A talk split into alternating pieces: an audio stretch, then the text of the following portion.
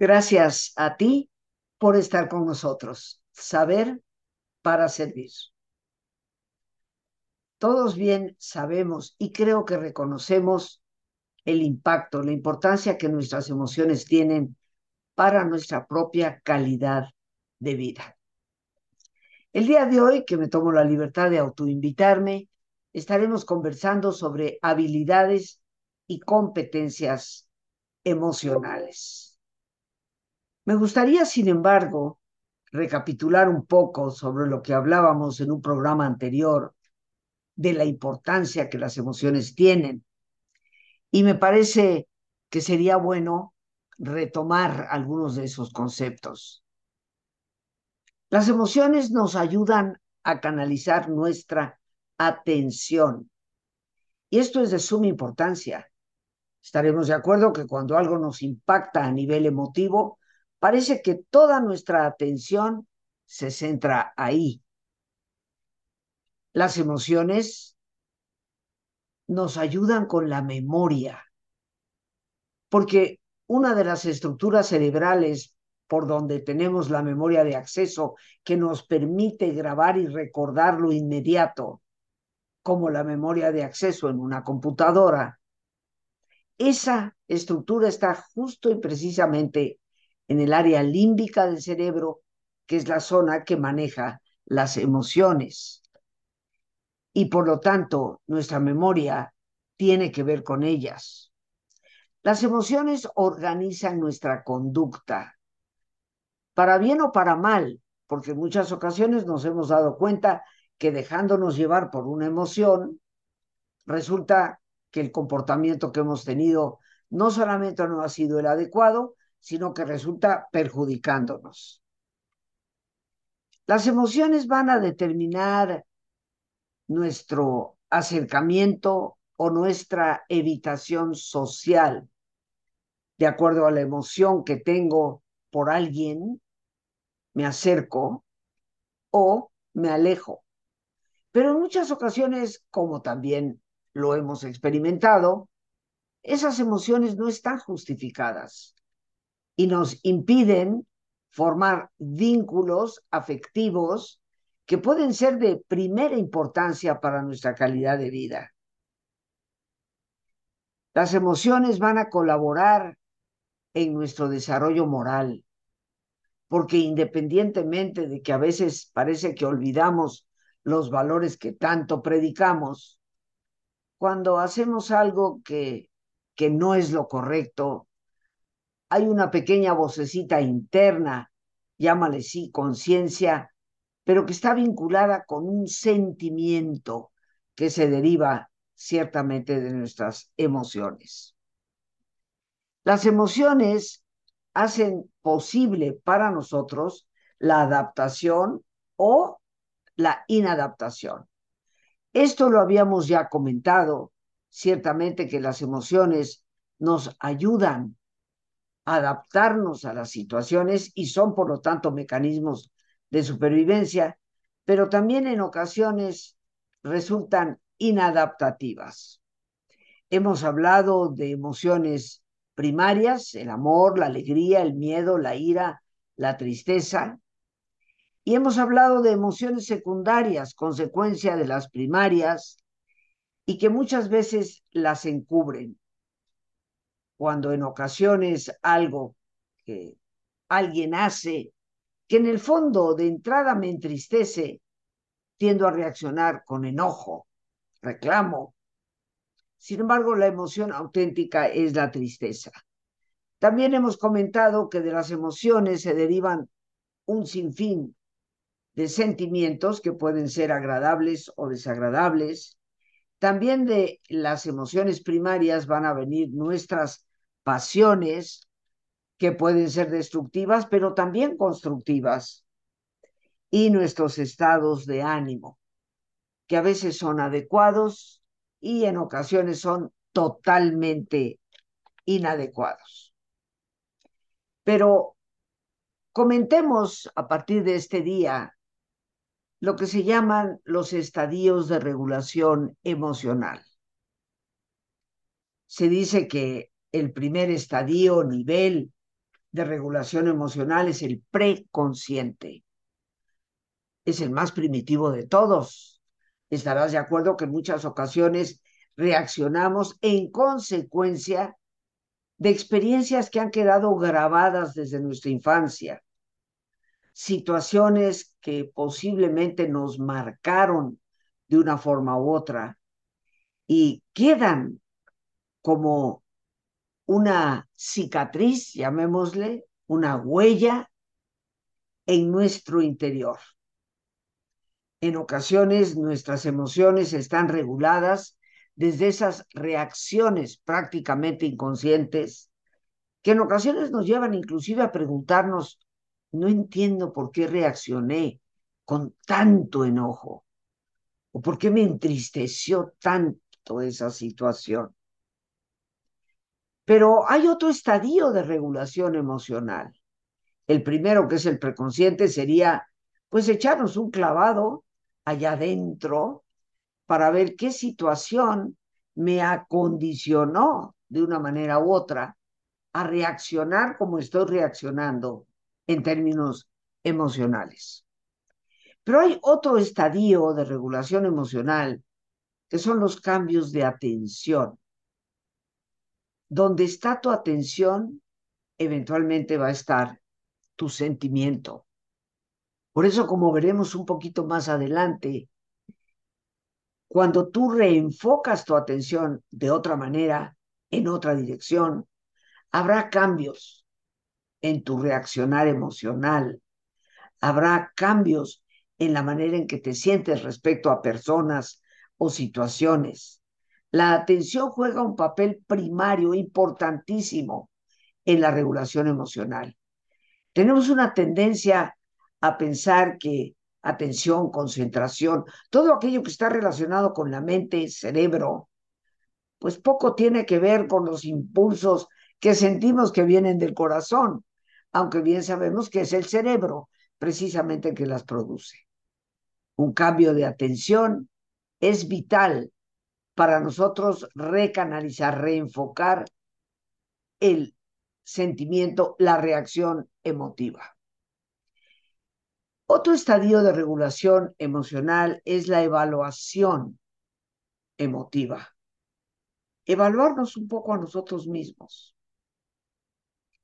¿Cómo están mis emociones? ¿Puedo conceder, ser consciente de que a veces la temperatura hace casi explotar el termómetro? ¿Puedo sinceramente evaluar mi emotividad como adecuada? excesiva o carente, porque los dos extremos no son deseables. Las emociones son una fuerza interior, como lo hemos hablado en programas anteriores, y esa fuerza interior necesita ser canalizada. Si esa fuerza es reprimida, va a cobrar intereses. Y en ocasiones los intereses son más altos que la inversión original y se convierten en un enemigo para nuestra salud e indiscutiblemente en un enemigo para nuestras relaciones interpersonales. Otro estadio de regulación emocional es la evaluación cognitiva. Así como debo tener un regulador que me ayude a evaluar cómo están mis reacciones emocionales, debo de evaluar también cuáles son mis procesos pensantes. ¿Qué tipo de pensamiento es frecuente en mí que me lleva o que desemboca eventualmente en una emoción que parece estar totalmente fuera de control? Hay que saber evaluar lo que pensamos, queridos amigos. Lo que yo pienso es adecuado o inadecuado. ¿Va de acuerdo en realidad a la situación? ¿O me he dejado llevar por un bagaje de experiencias previas o bien prejuicios que me impiden ver las cosas con claridad y turban mi pensamiento. Estos estadios, queridos amigos, son ciertamente importantes y debemos de ser conscientes de ellos. Pero también hay que tomar en consideración lo que se refiere a las emociones y a los diversos tipos de inteligencia que nosotros tenemos. Seguramente tú has escuchado que tenemos una memoria matemática, una memoria de lenguaje, que tenemos una memoria espacial, musical, porque indudablemente que cada uno de nosotros tiene diferentes talentos. Hay personas que por naturaleza la música se les da con toda facilidad y a otras no. El esquema de inteligencias múltiples que diseñó Howard Gardner hace ya muchos años habla entre las siete diferentes tipos de inteligencia de dos que generalmente pasan inadvertidas. Una es la inteligencia intrapersonal. ¿A qué se refiere esto? Es la capacidad de comprenderse a uno mismo, de apreciar los sentimientos propios, apreciar los temores y también las motivaciones. Inteligencia intrapersonal implica que te conoces y que te conoces en cuanto a que por ese conocimiento puedes llegar a comprenderte de una manera mejor. Eres capaz de percibir, apreciar tus propios sentimientos, pero también tienes buena cuenta, buena conciencia de cuáles son tus miedos que te limitan muchas veces y hacen que emociones secundarias surjan y cuáles son tus motivaciones. ¿Qué es aquello que realmente te mueve en cualquiera dirección de esas cinco emociones básicas? El amor, la alegría, el miedo, la ira y la tristeza. Qué importante es tener herramientas para poder ejercitar esa inteligencia intrapersonal. Pero junto con ella la otra es la inteligencia interpersonal. Es la capacidad de poder comprender las intenciones, motivaciones y deseos de otras personas. Estarás, creo, de acuerdo conmigo que en la medida en que cualquier persona es capaz de tener una mayor comprensión sobre a cuál es la verdadera intención de la persona con quien estamos interactuando, o qué es lo que verdaderamente le motiva, o qué deseo puede tener, en la medida que tenemos esa comprensión, nuestra capacidad de relacionarnos se convierte en algo mucho más eficiente, mucho más armónico, que nos permite tener vínculos adecuados con las demás personas. Esta inteligencia interpersonal se despliega fácilmente en personas que vemos, observamos y conocemos. Tienen esa capacidad casi de ser encantadoras con todas las personas con las que entran a tratar. Personas alejadas de generar conflictos, asertivas y capaces de expresar lo que sienten, pero con una inmensa capacidad de poder tener relaciones adecuadas. Y tú y yo bien sabemos, porque la psicología nos lo insiste en diversos momentos y ocasiones, las relaciones humanas son fundamentales para nuestra felicidad y dependen de esta inteligencia interpersonal, donde regular, manejar nuestras emociones es verdaderamente fundamental.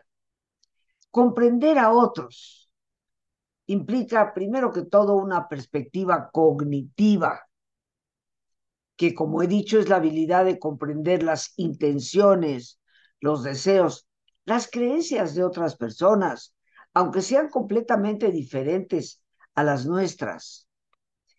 Y esa perspectiva cognitiva, pensante, viene precisamente como resultado de un razonamiento cognitivo, pensante respecto al estado en el que se encuentra la otra persona. Pero la empatía, que es indispensable para comprender al otro, es un estado afectivo, causado por compartir emociones o sentimientos de la otra persona. La empatía no se puede dar sin emotividad. Por lo tanto, para tener una buena relación con otra persona, comprender a otra persona, necesitamos esa perspectiva del pensamiento, un razonamiento respecto a cómo la otra persona intenta, desea algo. Y necesitamos empatía, que es un estado afectivo, que involucra, obviamente, procurar comprender, aunque nunca podamos entender las emociones de la otra persona. Estos dos ingredientes son los que nos llevan francamente a la comprensión de otra persona. Y para esto necesitamos desplegar habilidades y competencias. Lo primero, queridos amigos, es que recordemos que flexibilidad y bienestar son indispensables y son juntos para estar bien psicológicamente. La rigidez nos quiebra a cualquiera. El bienestar psicológico requiere de que seamos flexibles. Y la primera habilidad emocional que debemos reconocer es la conciencia emocional. ¿Qué significa? Significa la capacidad de darnos cuenta de qué es lo que auténticamente estamos sintiendo. Si no tenemos esa habilidad, nos desbocamos con las emociones para después sentirnos mal, arrepentirnos, pedir 800 perdones, porque parece que no somos conscientes de nuestras respuestas emotivas. Y para eso, como hemos dicho, tendríamos que recorrer esos estadios emocionales que hemos mencionado.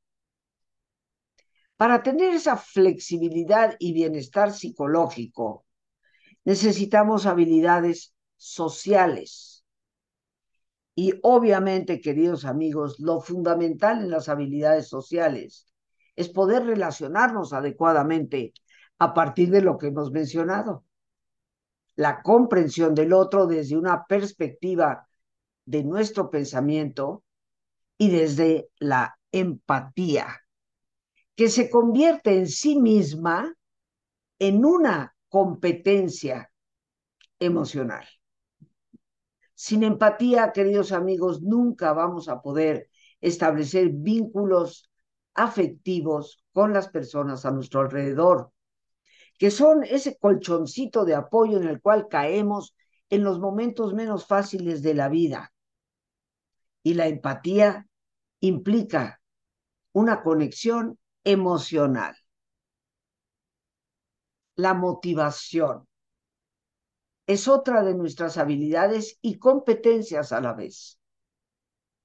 Recordemos que emoción y motivación vienen de la misma palabra raíz en el latín, emovere, que significa moverse hacia afuera.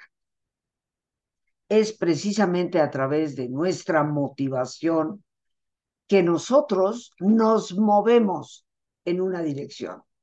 Y nuestras motivaciones, siendo conscientes de ello o no, están fundamentadas en lo que sentimos, en nuestras emociones primarias y en los sentimientos que de esas emociones se derivan.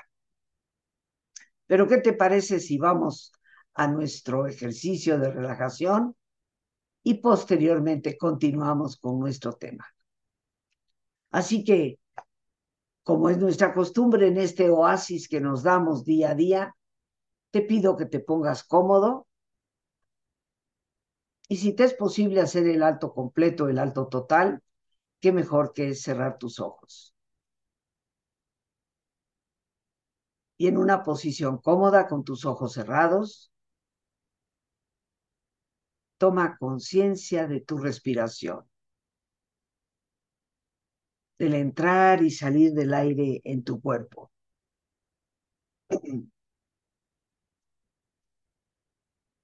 E imagina cómo al inhalar, así como llevas oxígeno a tus células, inhalas también serenidad para tu mente.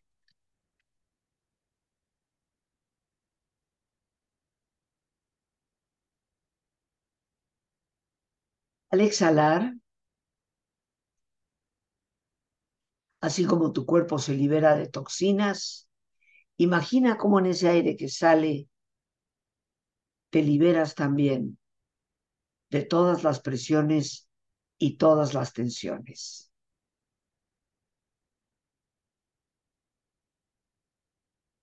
Respira profundamente.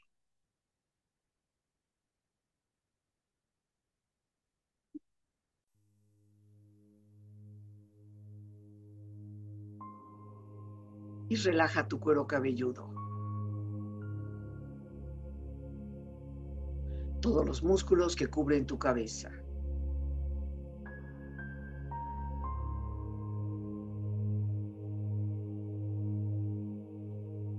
Relaja tu frente. Siente la piel, la vibración de la piel que cubre tu frente.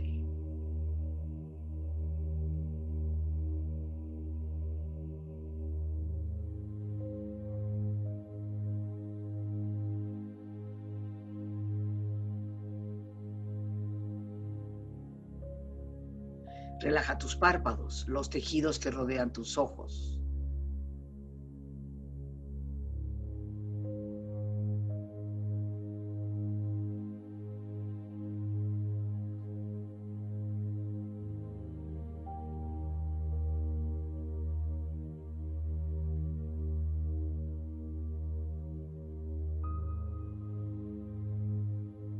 Relaja tus mejillas, toda la piel, todos los músculos que cubren tu cara.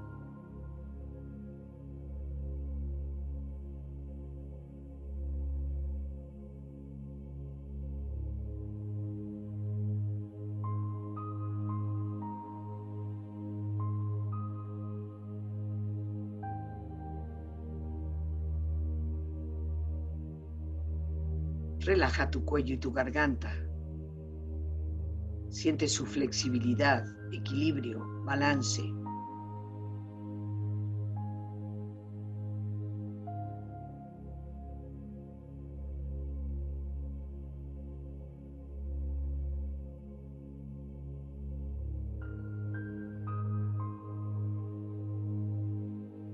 Relaja tus hombros, brazos y manos, así como tu espalda. Siente una agradable sensación que relaja todos los músculos en estas partes de tu cuerpo.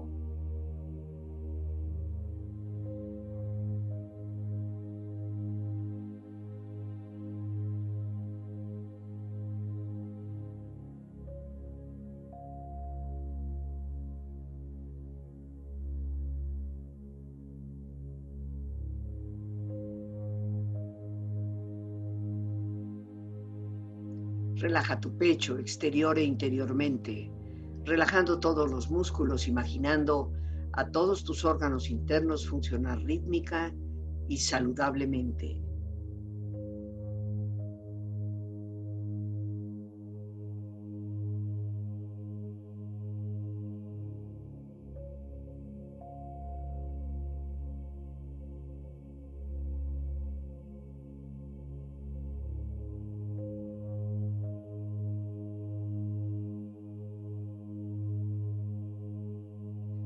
Tu abdomen, exterior e interiormente, relajando todos los músculos, imaginando a todos tus órganos internos funcionar rítmica y saludablemente.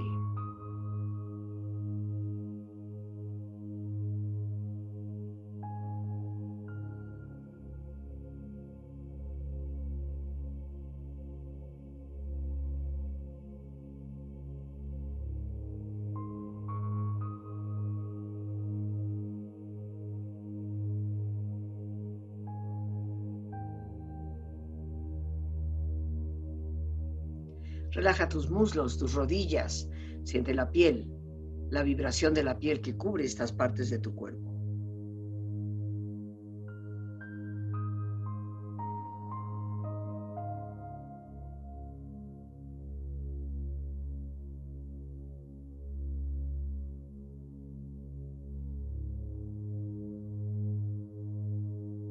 Relaja tus pantorrillas y tus pies.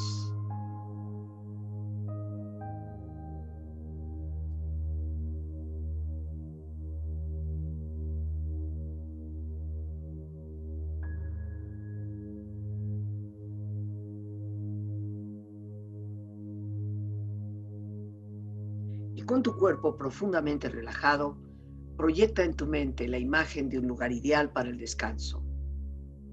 Imagina los colores, los sonidos, los aromas. Es una escena de belleza y paz.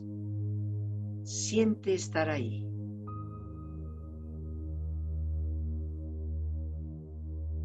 Con tu cuerpo relajado y tu mente serena, reflexiona. Cambia tu atención y cambiarás tus emociones. Cambia tu emoción y tu atención cambiará de lugar.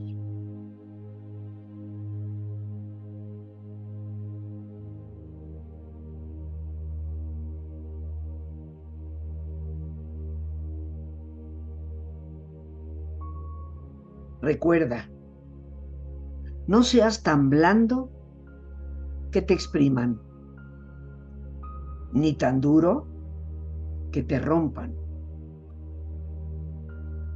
Más bien sé sereno para que toleres y sabio para defenderte.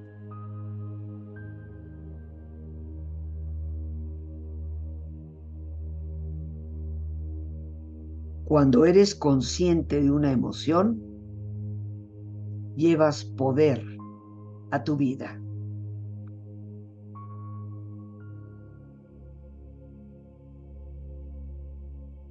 tu cuerpo relajado y tu mente serena.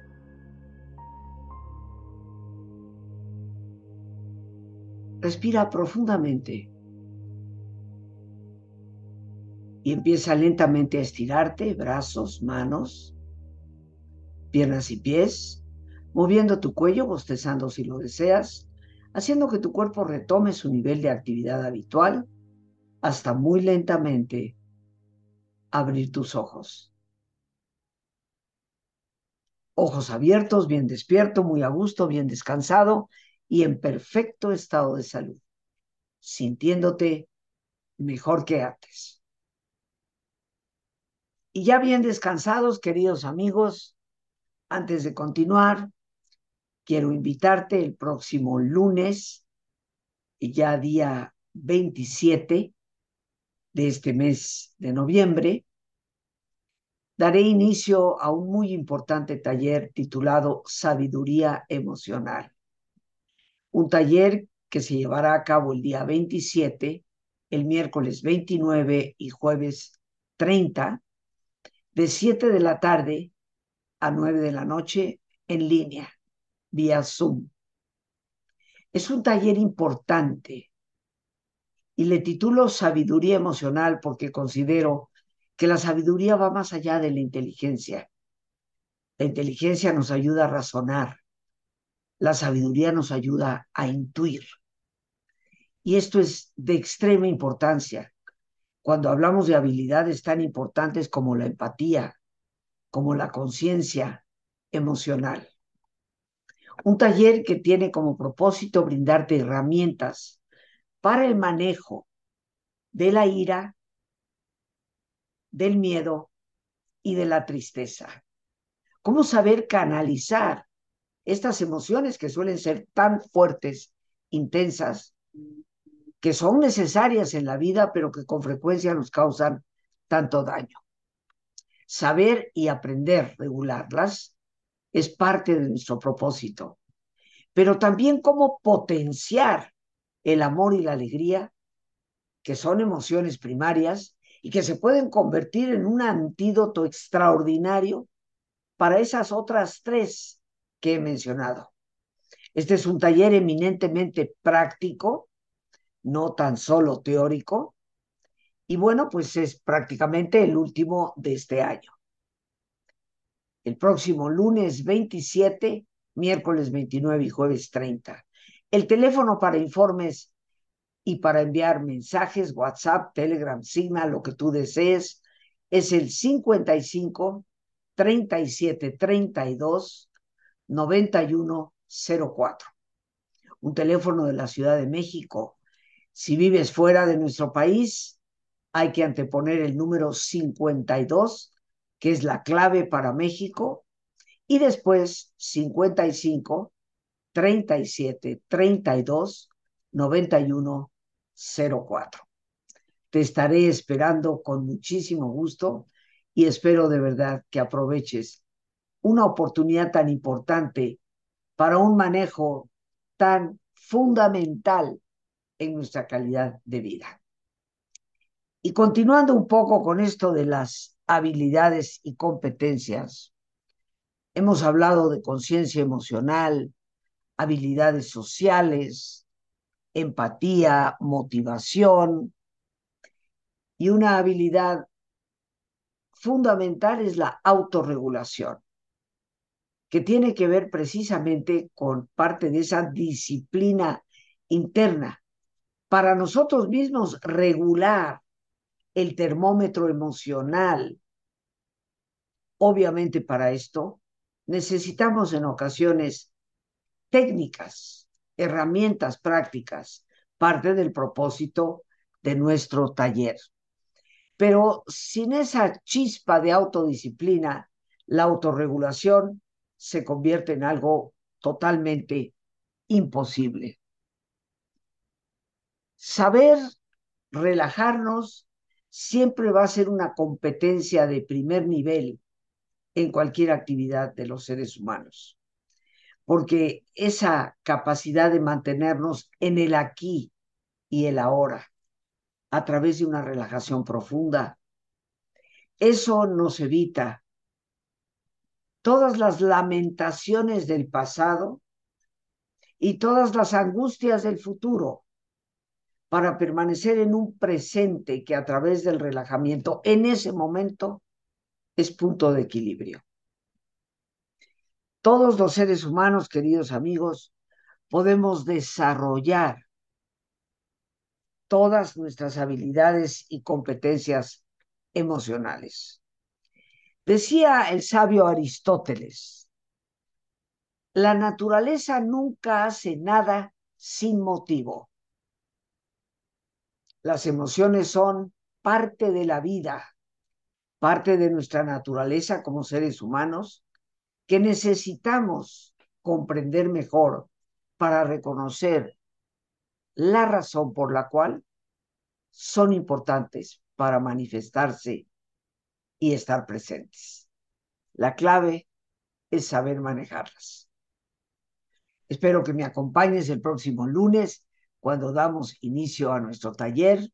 Te recuerdo el teléfono 55 37 32 9104 con el número 52 de entrada como clave de nuestro país, México. Por hoy, queridos amigos, las gracias a Dios por este espacio que me permite compartir. Las gracias a nuestra productora Lorena Sánchez y a ti, el más importante de todos. Una vez más, gracias, muchísimas gracias por tu paciencia al escucharme y por ayudarme siempre a crecer contigo. Que Dios te bendiga.